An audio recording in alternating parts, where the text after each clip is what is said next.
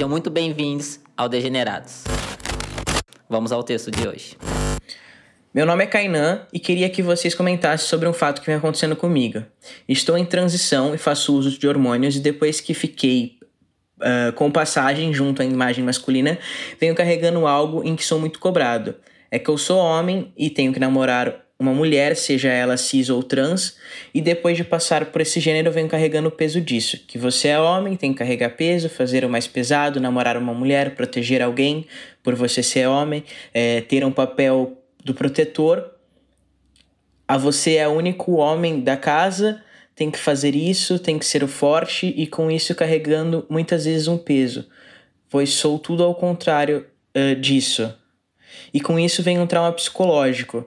Uh, você não pode chorar porque é homem, uh, e por isso eu não consigo mais chorar e me expressar com coisas que eu queria fazer mais, porque sempre colocava tudo a culpa disso é a T que faz, né? A T que ocasiona.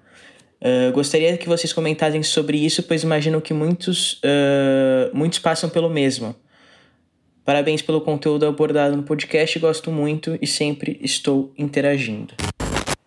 Muito obrigado, Kainan, pelo seu texto, né, por compartilhar conosco o seu relato. E assim, clássico, né? Ah, esse relato, eu acho que ele é muito sintomático de como a sociedade cisnormativa trata as pessoas trans, né?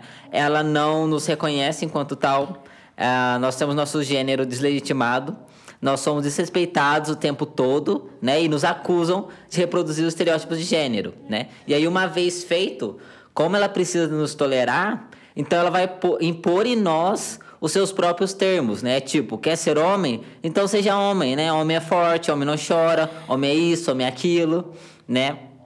E, e, é uma dinâmica constante, né? Você é empurrado aos estereótipos de gênero, né? A exercer determinado papel, mas ao rompê-los, você é discriminado por isso.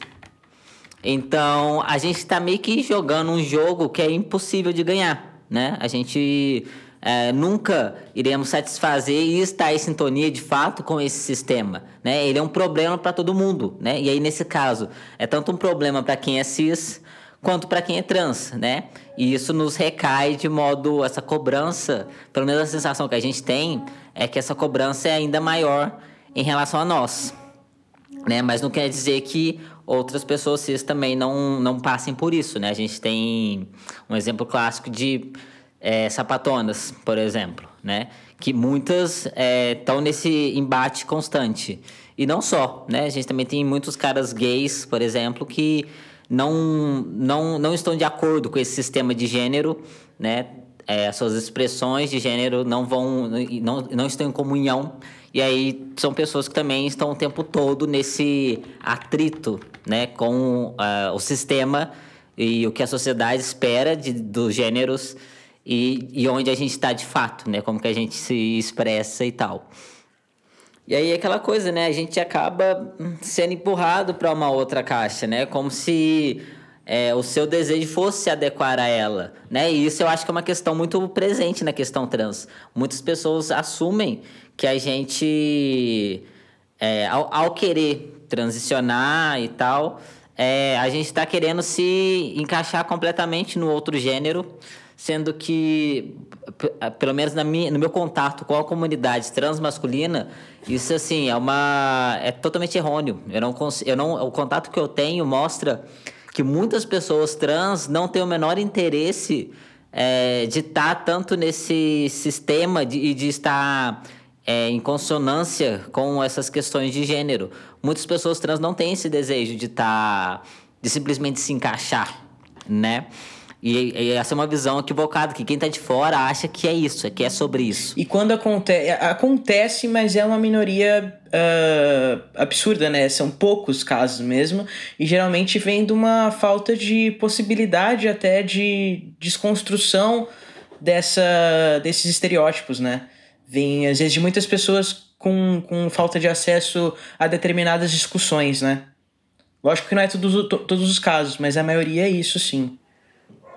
Sim, eu acho que aí as pessoas têm uma visão tão distorcida disso, porque se você chega em alguém e fala isso, a pessoa fala assim, não, é mentira. É, é o contrário, não é. Vocês não estão tentando romper com os estereótipos. Ah. Mas qual é a referência que essa pessoa tem de pessoa trans, né? É, para onde você está olhando? Uhum. Porque se você olha para novela, se você olha para os programas de TV, é óbvio que você vai dar de cara com um monte de gente trans que não rompem com isso. E não, por- e não por ser culpa delas, né? Mas é porque essa é a narrativa trans que é vendida pela mídia. A gente não tem é, pessoas que estão fora disso.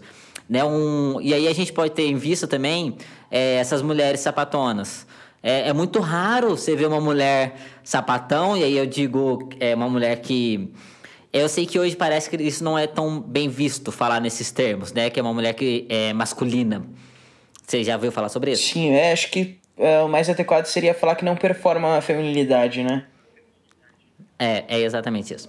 É, essas mulheres que não performam a feminilidade, mas mesmo assim, não sei. Se alguém que estiver ouvindo e souber qual que é a forma correta de falar, É. ou como tem sido preferido, é, avisa pra gente. Mas é, é essa a ideia, né? De alguém, dessas mulheres que não performam a feminilidade e elas não estão na TV. É raríssimo você ver uma, uma mulher é, com uma expressão de gênero é, diferente, né? Fora do padrão, né? Então, fora desse padrão que a gente está acostumado. Então, é, já é dado, né? A, a mídia não é uma fonte para você ter, né? E aí aquelas pessoas que têm essa visão de pessoas trans, elas estão tirando a sua visão disso. Porque se você fala uma coisa dessa, mostra que você não está em contato com a gente. Quando você entra, é, entra em contato com a comunidade trans de fato, é tanta diversidade, são tantas pessoas diferentes entre si, que é difícil até estabelecer um padrão. Então, eu acho que assim, é importante a gente entender que a gente não vai ser suficiente aos olhos da sociedade, né? E aí eu tô falando no geral mesmo, tanto pessoas trans quanto pessoas cis. É, e que assim, é, a gente não vai corresponder à expectativa do outro. Mas a culpa não é nossa, né? É, é de quem espera por isso. Né? E aí a gente está partindo de uma outra discussão, porque aí de fato, né? É, dependendo do acesso que a pessoa tem, ela vai estar esperando um, um estereótipo do homem, né? E você não vai ati- a- corresponder àquilo porque não é quem você é. E aí é entender que a visão que outra pessoa tem é, pode partir de uma visão um pouco mais. é, talvez ela. Sei lá como dizer. Ela tem uma expectativa é, que não faz muito sentido. É, ou então ela está sendo até maliciosa mesmo. Isso acontece também. De, de- do outro é, exigir de você uma coisa que ele sabe que nem e- ele próprio está atingindo. Sim. Então é ter isso em mente, de tipo, a gente não vai ser o suficiente de fato. É, e ainda rola esse, isso também nesse sentido de provação também, né? Da parte das pessoas, nessa má intenção, né? Como você disse. É, Ah. Eu queria fazer alguns contrapontos, assim, até em relação ao, ao texto. Ah, o primeiro deles ah, foi que ele cita ali ah, sobre não conseguir mais chorar, né? E Ah, foi, sim. não conseguiu mais chorar, expressar coisas os- eh, que ele ia fazer e que acaba colocando a culpa na testosterona. Aí eu acho importante a gente lembrar também que essa questão hormonal, quando diz respeito ao choro, né? É, é algo que tem sim muito influência fisiológica. É, acredito que talvez não seja o caso do que foi citado no texto, mas eu acho que eu até já comentei aqui na primeira temporada. Eu fiquei um bom tempo sem conseguir chorar por conta da testosterona, não era emocional. eh, Eu fazia acompanhamento com psiquiatra, eh, com psicóloga e também endócrino, e era exclusivamente a alteração hormonal no meu organismo. Tanto que agora, depois de um tempo que os níveis hormonais eh, estão estabilizados né, no meu organismo, eu voltei a conseguir chorar e me emocionar no sentido assim de extravasar, né? Ah, em várias ocasiões que eram normais acontecer para mim antes e que durante a transição hormonal do meu organismo eu não conseguia chorar. E aí também tem essa questão, né, quando a gente faz uso do hormônio. Então é, é importante também lembrar que isso pode estar acontecendo por seu, seu, seu organismo ainda tá se adequando quando a gente fala exclusivamente do choro, né? Aham. E assim, é, e aí é, é ter em mente, né, que cada pessoa é uma pessoa. Exatamente, né? Porque- cada um vai reagir de um jeito, né? É, vai reagir de um jeito. Porque eu, eu, por exemplo, nesse prazo, eu não sinto que estabilizou. Eu acho assim que no começo era assim, impossível qualquer choro. É, e depois eu tive momentos de choro, sabe? Muito E antes você chorava com mas mais ainda facilidade? assim hoje. Antes de Ah, começar. antes era só. antes era só isso. Mas hoje em dia eu ainda sinto que não, que não estabilizou, não. assim, é muito difícil. É, quando eu digo, no meu caso, que estabilizou, acho que eu me expressei mal. Que na verdade é que eu voltei a, a de algum modo, conseguir chorar. Mas é diferente do que era antes. Aham. É, a, a, quanti, sim, eu a, a que- ocorrência é menor e a intensidade também é, ab- assim, ó, absurdamente menor. Mas é, acontece. Mas assim, eu imagino também, nunca vi nenhum relato, mas eu imagino também que haja muitos caras que talvez o hormônio não tenha afetado nesse Ah, sentido. sim. De não. De, talvez se você ainda esteja chorando, talvez é ok. Sim, é, é, eu não, não me lembro também agora. E eh, sobre. É, mas não conheço nenhum. É, eu também não, eu também não. De cabeça agora eu não lembro de ninguém. A não ser caras que É. já não choravam mesmo antes, assim, tipo, daí não sentiu diferença. Não, mas eu digo o oposto, de tipo, do cara continuar chorando É, normalmente. então, eu não, não conheço. Ah, É, tá. só no sentido de mudar, assim, né? É, ah, enfim, outra coisa que eu queria falar em relação a isso que ele mencionou sobre ah, usar. Como é que é que ele fala aqui? Usar a T de desculpa. Culpar, ah, culpar a T, né? Em relação a isso.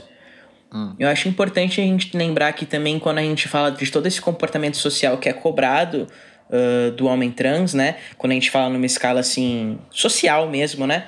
Da sociedade como um todo, é que eu também, infelizmente, já vi casos ah, de homens trans, ah, uma grande minoria, né? Uma minoria, é, começar a reproduzir esses comportamentos ah, de masculinidade tóxica, até talvez para conseguir aí uma acei- aceitação social, passar a se tornar agressivo e culpar a testosterona por essa agressividade. Eu acho que Eu acho que é a primeira convertida. é. Eu acho que assim, é, é, é, é pouco, não são todos, é a minoria que tem esse comportamento, pelo menos dentro do meu contexto, assim como o Jonas falou do dele, né? É raro a gente ver de fato um homem trans é, reproduzindo esses estereótipos, né? Ah, É, eu sei que Mas há há. porque pessoas relatam, mas eu mesmo não conheço. É, assim, eu- que, eu saiba, pelo eu menos, né? tive contato ah, direto com um, acho, que eu me direto, mas já estive próximos de pessoas que se relacionaram com alguns casos assim, infelizmente. E aí entra um outro ponto que eu queria colocar, que eu o Jonas a gente até andou conversando sobre isso entre essa primeira e essa segunda temporada, é que eu vejo crescendo em alguns espaços, não falando numa escala maior assim social, mas dentro de algumas bolhas, uma espécie de um novo estereótipo de comportamento do homem trans, que vai pro contrário do que seria o homem cis né, é, ne- nesses estereótipos, que seria que é um homem carinhoso, sensato, desconstruído, é, que seriam homens melhorados. Eu acho isso muito nocivo. Ah, Primeiro, para homens trans que não possuem nem estrutura social para determinadas desconstruções. E também para quem tá comprando essa ideia, né? Porque nem sempre ela é Ah, real. é, não, é. Fora Não, não que é. dentro desse contexto ainda rola uma objetificação desses homens trans, né? Porque a- começa a acontecer pessoas querendo namorar homens trans, eh, não, não pelo indivíduo, mas por esses Uhum. estereótipos, né? Esse estereótipo. E é lógico que ser homem trans possibilita ver as coisas com os outros olhos, na maioria das vezes ter essa possibilidade de ser um homem que não reproduz essa masculinidade tóxica, esse estereótipo nocivo, mas também vão ter pessoas que vão acabar não seguindo esse caminho. Então, assim, não faz sentido. É individual, continua Não, sendo não. individual, né? Sim, não, eu acho que assim, eu também percebo isso, realmente eu acho que é, é, é, é pontual, mas eu também vejo algumas mulheres em especial falando Sim. sobre isso. E assim, é, um, é uma. É uma idealização, É. né? Essa ideia de que por, por ele ter, teve, ter tido uma experiência de mulher, ele vai ter uma visão é, mais consciente, É. né? Que eu acho que é isso que as pessoas estão buscando, uma pessoa mais Uhum. consciente das questões é, sociais e tal. é, eu acho que, que não funciona. Você tira a né? individualidade, né, isso. da pessoa. Não, é, é uma violência ao indivíduo, né, sem dúvidas, porque aí eu- é, você tá idealizando uma pessoa que eu não sou. E aí é você também se colocar numa armadilha, Uhum. Ah, porque você tá exatamente. esperando uma coisa de uma pessoa que você não sabe se vai ser aquilo. Uhum. E não dá pra contar com isso, né? Talvez, eu acho que isso é uma exceção, sabe? De. Assim. É porque a gente. eu- às vezes eu acho também que a gente tá num círculo de homens trans que é. É diferente, sabe? Porque eu também eu ouço pessoas falando essas questões de machismo e tal. Mas é, é aquela ideia, né? Você tem que estar realmente consciente de que isso é uma ideia que se está se construindo. Exatamente. E, e, e perceber o que está diante de você, né? E, e olhar para a pessoa. Porque não dá para você realmente comprar essa ideia como se fosse uma generalização, porque não é. Sim. E é perigoso para todo mundo envolvido, né? É, voltando né, para a situação específica descrita no áudio, que acontece fora dessa bolha né, que, é- que, é- que a gente vive, que eu vivo pelo menos, é, numa escala maior né, dentro da sociedade, é, eu acho que a questão para lidar com isso é entender o seu papel em redefinir até esse cenário, né? Apesar de toda a fragilidade da situação né, que a pessoa trans ali é, fica, né?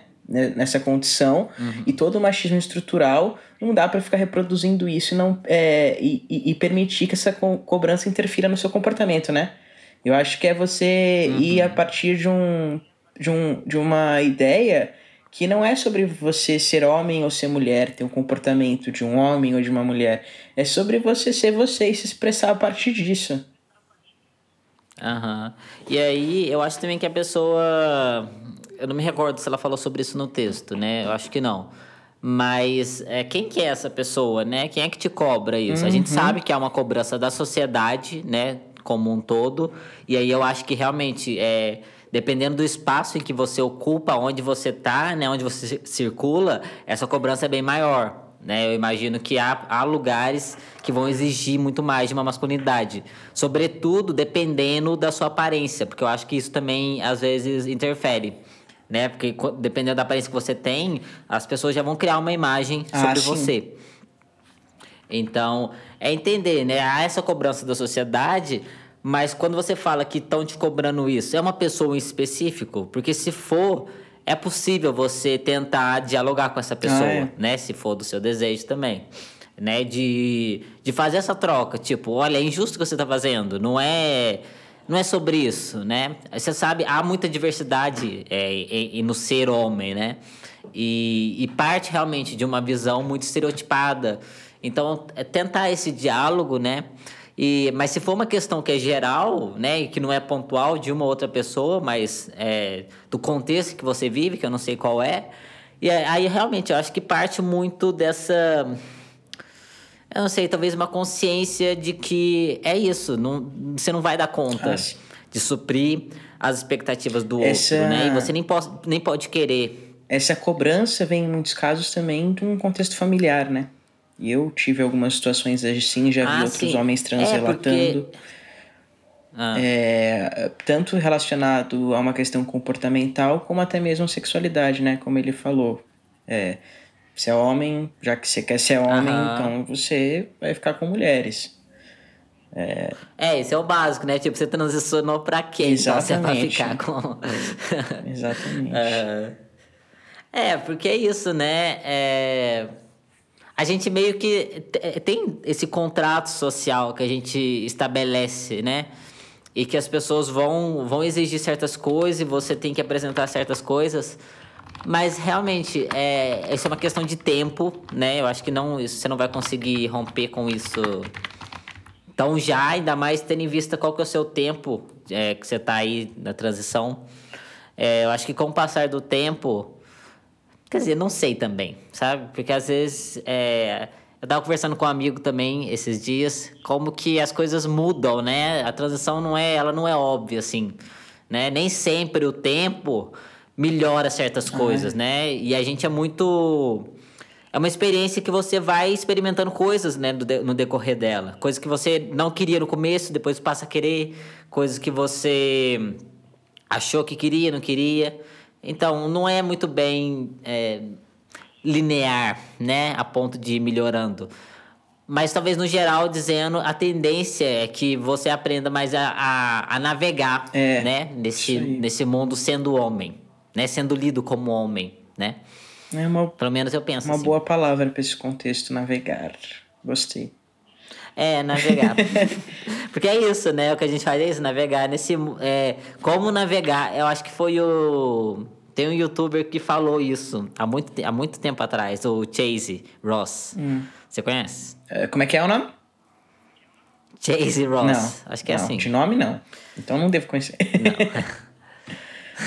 De cara deve conhecer. Mas ele fala, é, ele tem um vídeo, eu não me le- lembro exatamente o nome, mas era algo nesse sentido, né? Como, como navegar em um, em um mundo é, sendo tendo sido socializado como mulher. Aham. Alguma coisa nesse sentido.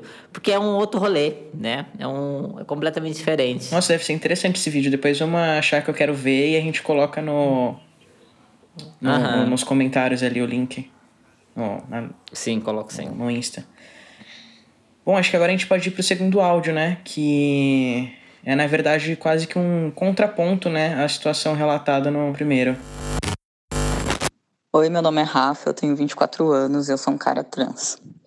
É, eu queria primeiro falar do meu caso. Eu vim de uma cidade do interior, fui para uma escola de engenharia, em que 90% dos alunos eram homens cis, e era uma escola militar. Então eu tive contato com uma masculinidade bem tóxica, e isso me afastou um pouco. Por mais que eu nunca tivesse performado, nem me identificado com a feminilidade, quando eu tive contato com essas pessoas, tudo que eu queria era me afastar dessa imagem, me afastar dessa figura.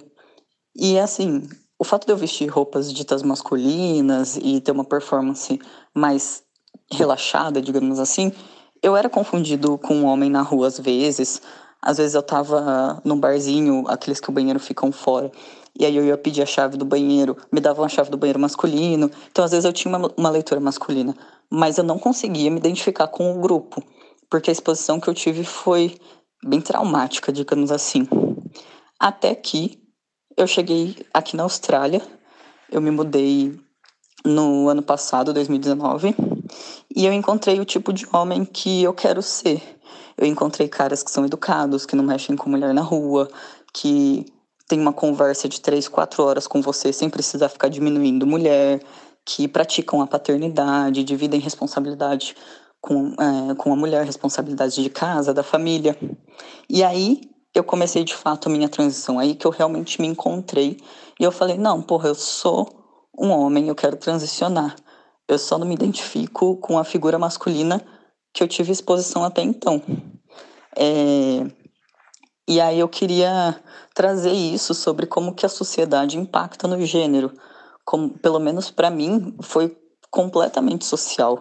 Não tinha condições de eu me identificar enquanto homem, quanto, quando minha única referência era a figura masculina que eu tinha da cultura brasileira. E eu também nunca tive disforia. Eu até me identifiquei com várias narrativas do Victor da primeira temporada, que minha família também me, me educou de um jeito bem aberto. Eu não tive uma feminilidade muito imposta. Então, a leitura feminina nunca foi uma coisa traumática para mim que me trouxesse muitas coisas negativas. Então, isso faz com que eu não tenha disforia. Só que, chegando na Austrália, eu quis de fato entrar nesse grupo masculino. Eu, eu realmente encontrei uma identidade. E aí, isso que eu queria trazer, eu queria ouvir um pouco o comentário de vocês sobre isso. Eu acho que esse áudio casa do esse áudio do, do Rafa causa muito com o que o Jonas estava falando ali no começo, né? Que muitas pessoas não entendem que muitos de nós, pelo menos dentro do nosso contexto, né, Jonas? É, homens, esses homens trans é, que a gente tem contato e que até onde eu vejo a grande maioria rejeitam totalmente essa masculinidade. Né, que é uma masculinidade que a gente chama atualmente de masculinidade tóxica. E até mesmo chegam a negar sua identidade por aversão a essa dinâmica social, né, machista. E quando a gente. Quando eu preparei essa, esse roteiro, né? Quando a gente preparou esse roteiro, eh, ainda não tinha saído o vídeo do Jonas sobre. ah, falando da mídia, né? Como a mídia retrata as pessoas trans. E nesse vídeo Ah. você comentou do Max, né? Que, Ah, sim, do Max. que era o cara trans da. Como é que era o nome? É, da Ellie Ward, né? E eu, eu fiz um comentário e até, tipo, um outro guri trans curtiu, e aí eu vi que não era só uma coisa minha, né? Que, por exemplo, esse homem trans é tratado de maneira que foi, de uma forma completamente, assim, estereotipada, num reflexo desse, dessa masculinidade, né, social, assim, que a gente tem nos homens cis, ela me afastou completamente de me identificar como homem trans. Ela atrasou minha, minha, minha identificação dentro desse contexto. Porque quando eu. Você lembra qual, qual foi o ano que você assistiu a série? Ah, eu tava no início da faculdade. Deve ter sido por volta de 2014. Ah. Uh, e ali eu já tinha. Quando começou a entrar a questão, eu comecei tipo, putz, será que não é. Será que não é isso? Só que conforme ele foi. Ah, você teve essa malícia na hora? Sim, sim. Porque eu me identifiquei ah. com, com a situação dele a princípio.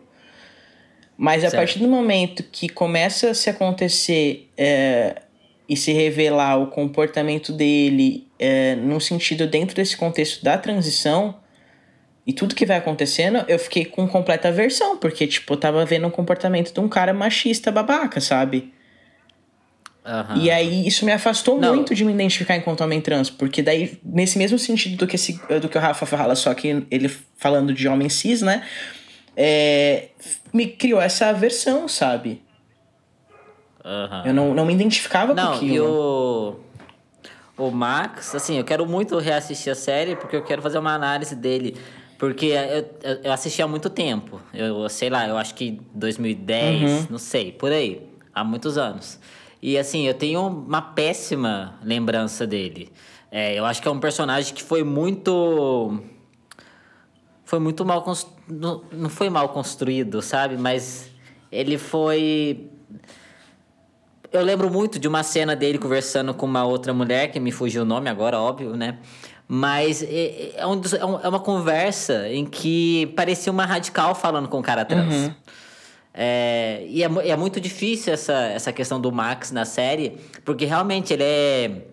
Depois que ele começa os hormônios, ele fica super agressivo é muito machista. Eu lembro, eu lembro é... de umas é. cenas dele dentro do contexto sexual também que me deixaram completamente assim enojados do comportamento dele. Hum. Não, nossa, e assim, eu lembro também que tem uma cena que ele começa, ele namorava garotas antes, se não me engano, uhum. tá? Aí é, eu, tô, eu tô falando do que eu lembro, ah, tá, gente? Isso mesmo. Pode ser que eu esteja enganado. Então, ele namorava garotas antes, aí depois começou a namorar um cara. Ele até engravida desse uhum. cara. Só que assim, aí eu lembro de uma cena dele falando assim, é, alguém perguntou para ele, ele falou assim, é tipo, ah, mas você não gostava de garotos? Ele fala assim, ah, agora eu gosto de homens, porque é sobre não estar contra, sabe? Do tipo, não, agora eu sou um homem, então eu vou ser um homem gay, porque eu não quero estar tá, é, de acordo com a sociedade. E assim, tem os, a, o seu sentido, ok? Mas é, é mostrado de uma forma muito eu, tenho péssimas lembranças. Eu não lembro muito, parte, muito bem dessa parte, não, mas é, eu lembro que era bem pro, hum. problemático, assim, era muito problemático. Não, e aí a gente só vê o, a transformação física do Max também, uhum. né? Quando eu fui fazer esse vídeo, é, aí eu, eu, eu, fui pegar umas cenas. E, tipo, é um absurdo, né? Porque o Max, no começo da série, assim, ele era lindo. lindo. Você não tem como olhar para aquele cara e não, e não sentir atração por ele, uhum, porque é belíssimo. É. Só que aí depois, quando começa com os hormônios, ele se transforma de uma forma assim, é, é, ele fica completamente. Distorcido, Eu né? não sei, é. Tipo distorcido. Fica estranho. É, e, e, e, isso foi de propósito, Sim. sabe? Eu não acho que isso foi por acaso. E assim, eu não sei se vocês sabem, eu tô fazendo. Eu vou fazer uma review é, em um vídeo de um filme chamado Adam. Ah, sim. E esse filme, ele é baseado em um livro que foi escrito por uma mulher lésbica, que chama Ariel Schwag, se não, se não me engano. E ela era uma das roteiristas é, da série. Tu jura? Essa parte eu não sabia. Aí... Não, babado. Tá chocado. ela... É, não, aí você vai, você vai ver onde não vai chegar com isso. É, ela era uma das roteiristas, e aí ela disse assim e aí ela escreveu esse livro sobre Adam. E foi um livro que foi super mal recebido pela comunidade trans lá dos Estados uhum. Unidos. Porque é um, é um livro muito problemático, tem uma questão de estupro, uhum. né? É, para quem não conhece, né? É, é um cara, é um garoto cis que finge ser um cara trans para ficar com uma garota lésbica. E no livro também é sobre isso. O filme é sobre isso e o livro também. É, e aí, o que, que acontece? É, ela explica, numa entrevista que eu li, é, onde ela diz que é, a inspiração dela foi que durante quando eles estavam escrevendo a série, é, as roteiristas, a maioria eram mulheres. É, e aí tinha um cara roteirista no meio delas, hum. que chamava Adam. E aí ela achou, começou a achar curioso, tipo, o que, que esse homem tá fazendo no meio aqui de tantas roteiristas mulheres escrevendo uma série sobre lésbicas? E tanto ela quanto esse cara estavam responsáveis pelo personagem do, do Max na série. Hum. O que já me explica muita coisa. e aí. e aí ela, ela disse que começou a imaginar esse, esse, esse roteirista indo a clubes noturnos, né? Fingindo ser um homem trans para ter ideias para escrever roteiro. E o livro, é, e o livro é, é isso, né? É, é parte disso. Então, e ela disse que na época todas as lésbicas que ela conhecia é, meio que ficavam encantadas com homens trans que pareciam adolescentes. Então, assim, me causou uma péssima impressão. Nossa, muito problemático. Não... Eu tô. Eu não tô conseguindo nem. Gente, que... nossa, que rolê. Assim, é, eu não, sei lá, né? a gente não tava lá nessa época para dizer o que tava acontecendo ou não. não. Não duvido que isso seja verdade, né? Uhum. As coisas no passado eram diferentes. Sim, sim. Mas é muito delicado isso, né? É... E aí a gente tem esse resultado do Max, né? Que é esse personagem bem. Eu acho que quem não assistiu essa série deveria assistir, porque é assim, é, há sentido no relato dela, mas. Né, complicado. Hum. Complicado. Bem delicado, assim. É, pois é. Ai, amigo, é, eu, eu acho com, que eu... com vontade da gente assistir Delord junto, fazer uma maratona, assim, ó, imagina. Ah. Os dois passando mal assistindo é Max. Ótimo. Ai, se não fosse Coronga.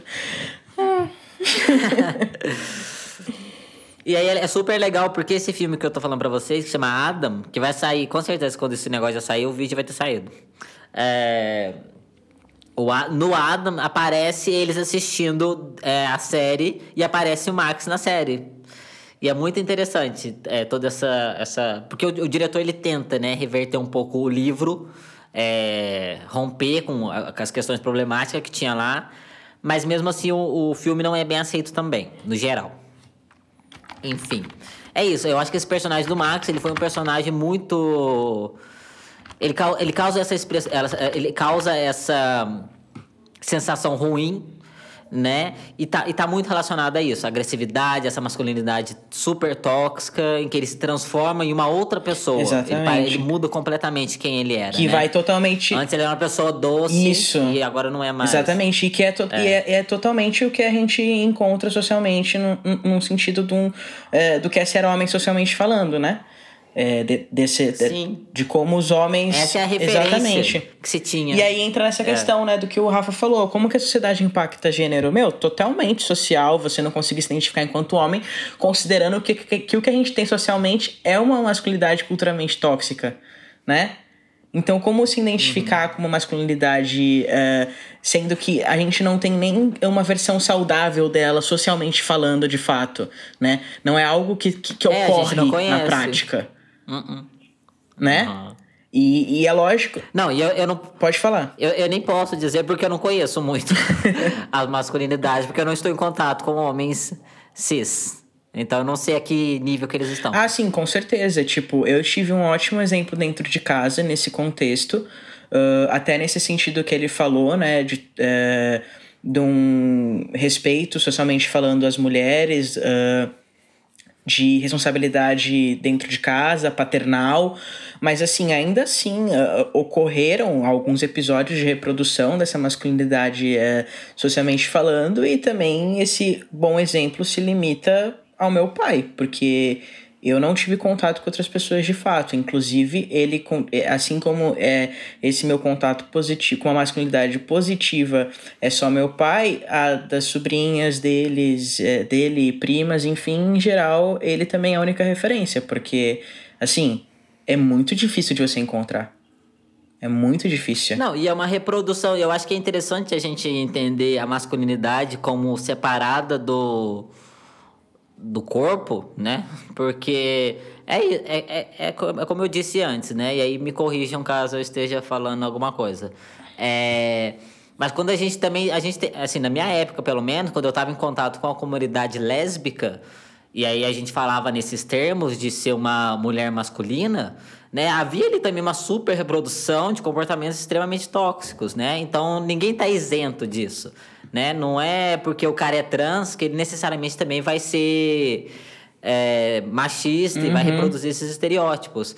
Acaba acontecendo, é, talvez com as pessoas veem muito isso, eu acho que talvez veem muito isso porque elas têm uma certa expectativa, e aí vai de acordo com o que você falou antes sobre esse estereótipo do homem trans como compreensivo, uhum. é, amoroso, né? E aí parte de uma percepção é, que as pessoas podem ter dessa, desse grupo social, mas é isso também, né? É, eu acho que acontece com muita frequência também, porque é, é exigido da gente. Né? Então não parte, não é simplesmente que parte do nosso desejo se adequar a isso, mas é o que a gente conhece, Sim. né? É o que está dado pra gente. E aí E a gente precisa se adequar a isso para ser minimamente é. aceito, né? É o que rola mesmo na prática.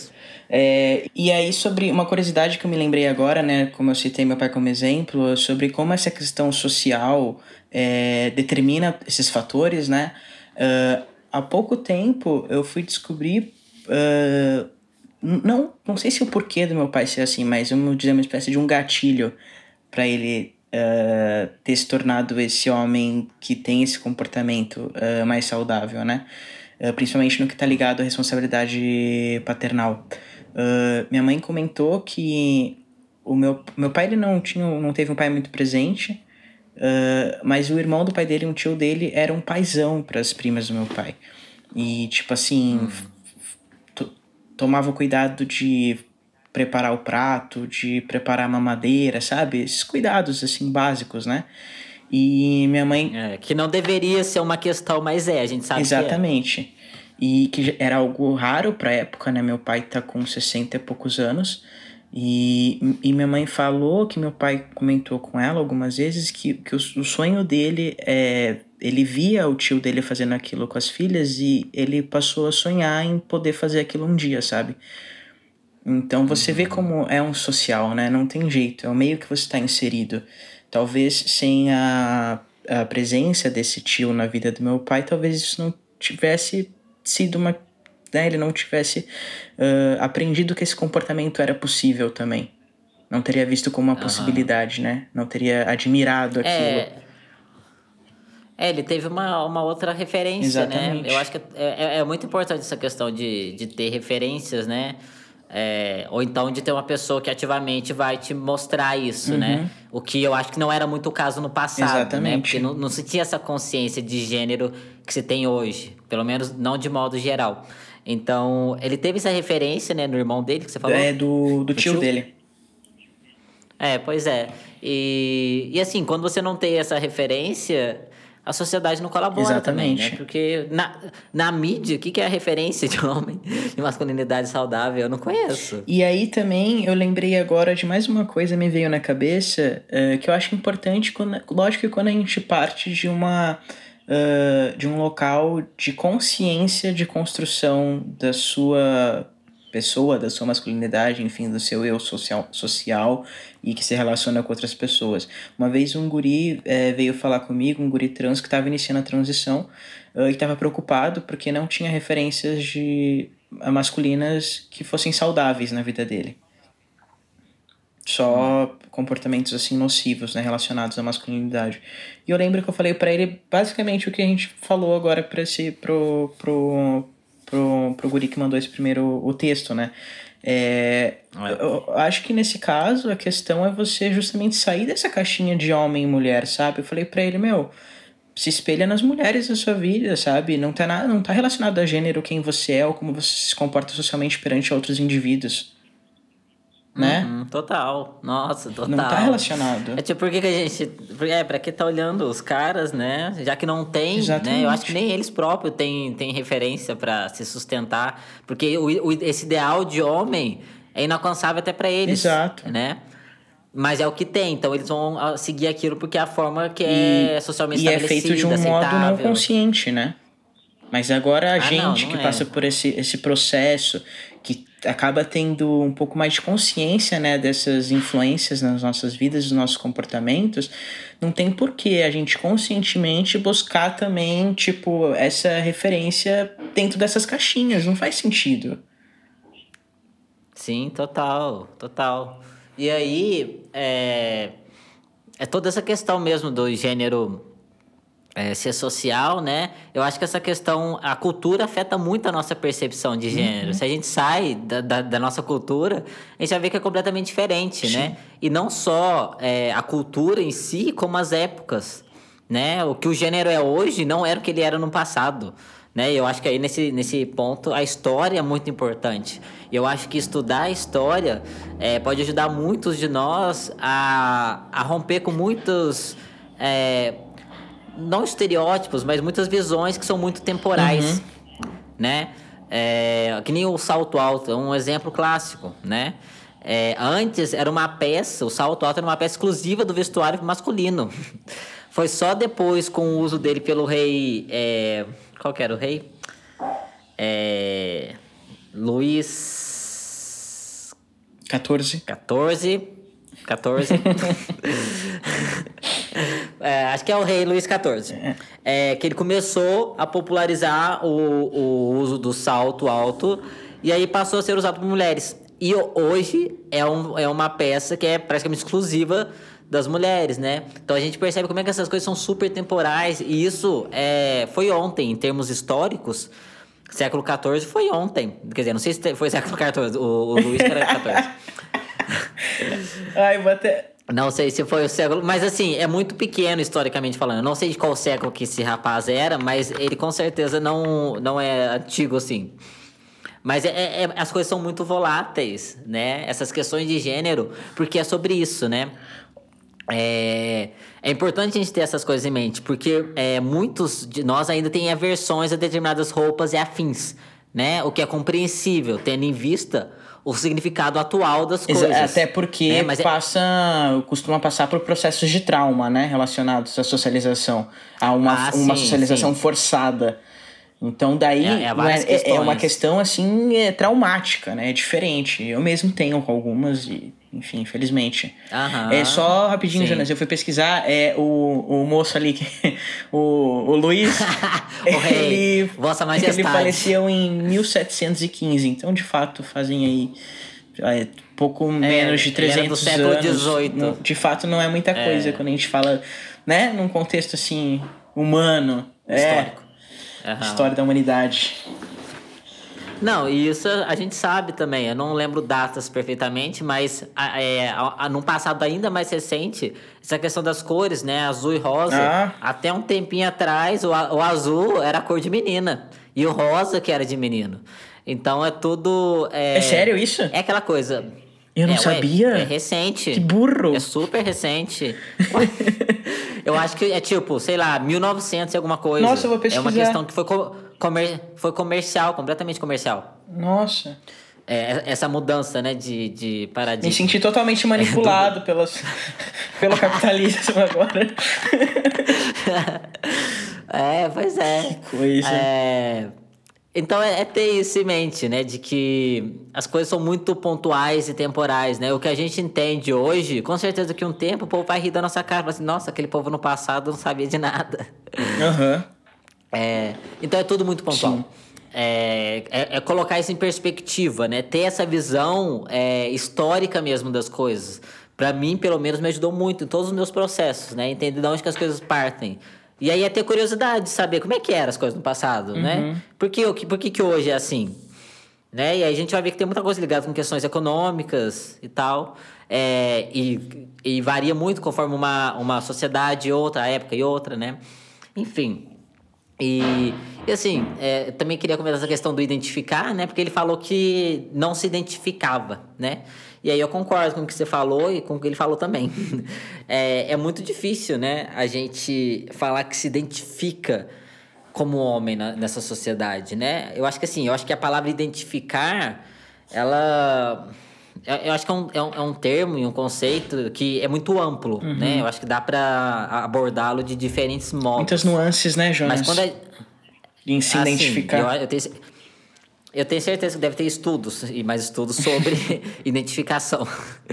É, mas num primeiro momento, né, o identificar, pelo menos o que vem na mente é, e o que é senso comum, é que você, ao você se identificar com algo, você meio que concorda com aquilo.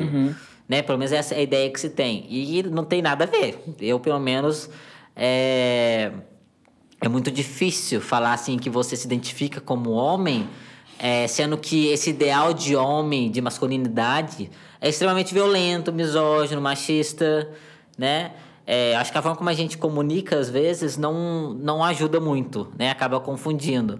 Mas eu também, se eu fosse falar que eu, eu me identifico como homem, tendo em vista o que é esse homem que se tem hoje, de modo algum. De modo algum. É, não tem como. Eu, inclusive, não. não. Ah, não, não, não gosto desse conceito, assim. É, é, eu, se há possibilidade, eu faço questão de deixar muito bem explícito que eu sou um homem trans. Eu, n- eu não consigo, é, é, espero que interpretem da forma correta o que eu vou falar, mas assim, eu não consigo dizer com todas as letras que eu me identifico é, como homem. Eu me identifico como homem trans. É, tendo em vista essa concepção isso, de dentro desse identificação. contexto. Se a gente.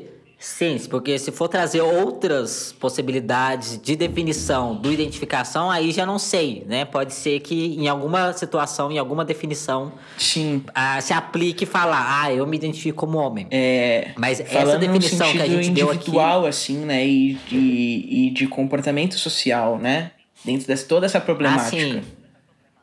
É, sim. Porque é lógico que eu, eu tenho, eu, eu, eu devo e tenho o direito de ser reconhecido enquanto homem, quando a gente fala no sentido social aí, de, né, enfim, de vivência social. Aí eu tô falando, mas, né, é, é outro, outro rolê, assim, outro rolê. É outro rolê e é como, e é como a sociedade funciona atualmente. Exatamente. É, não quer dizer, não quer dizer que a gente tem que concordar, mas é como funciona e não dá pra negar que existe um funcionamento atual disso. Exatamente. E eu achei muito, eu achei muito curioso que você falou sobre o identificar-se como, como homem trans, porque um tempo atrás eu comentei no meu Instagram, né? Alguém perguntou sobre o termo, o termo boiceta, Uhum. né?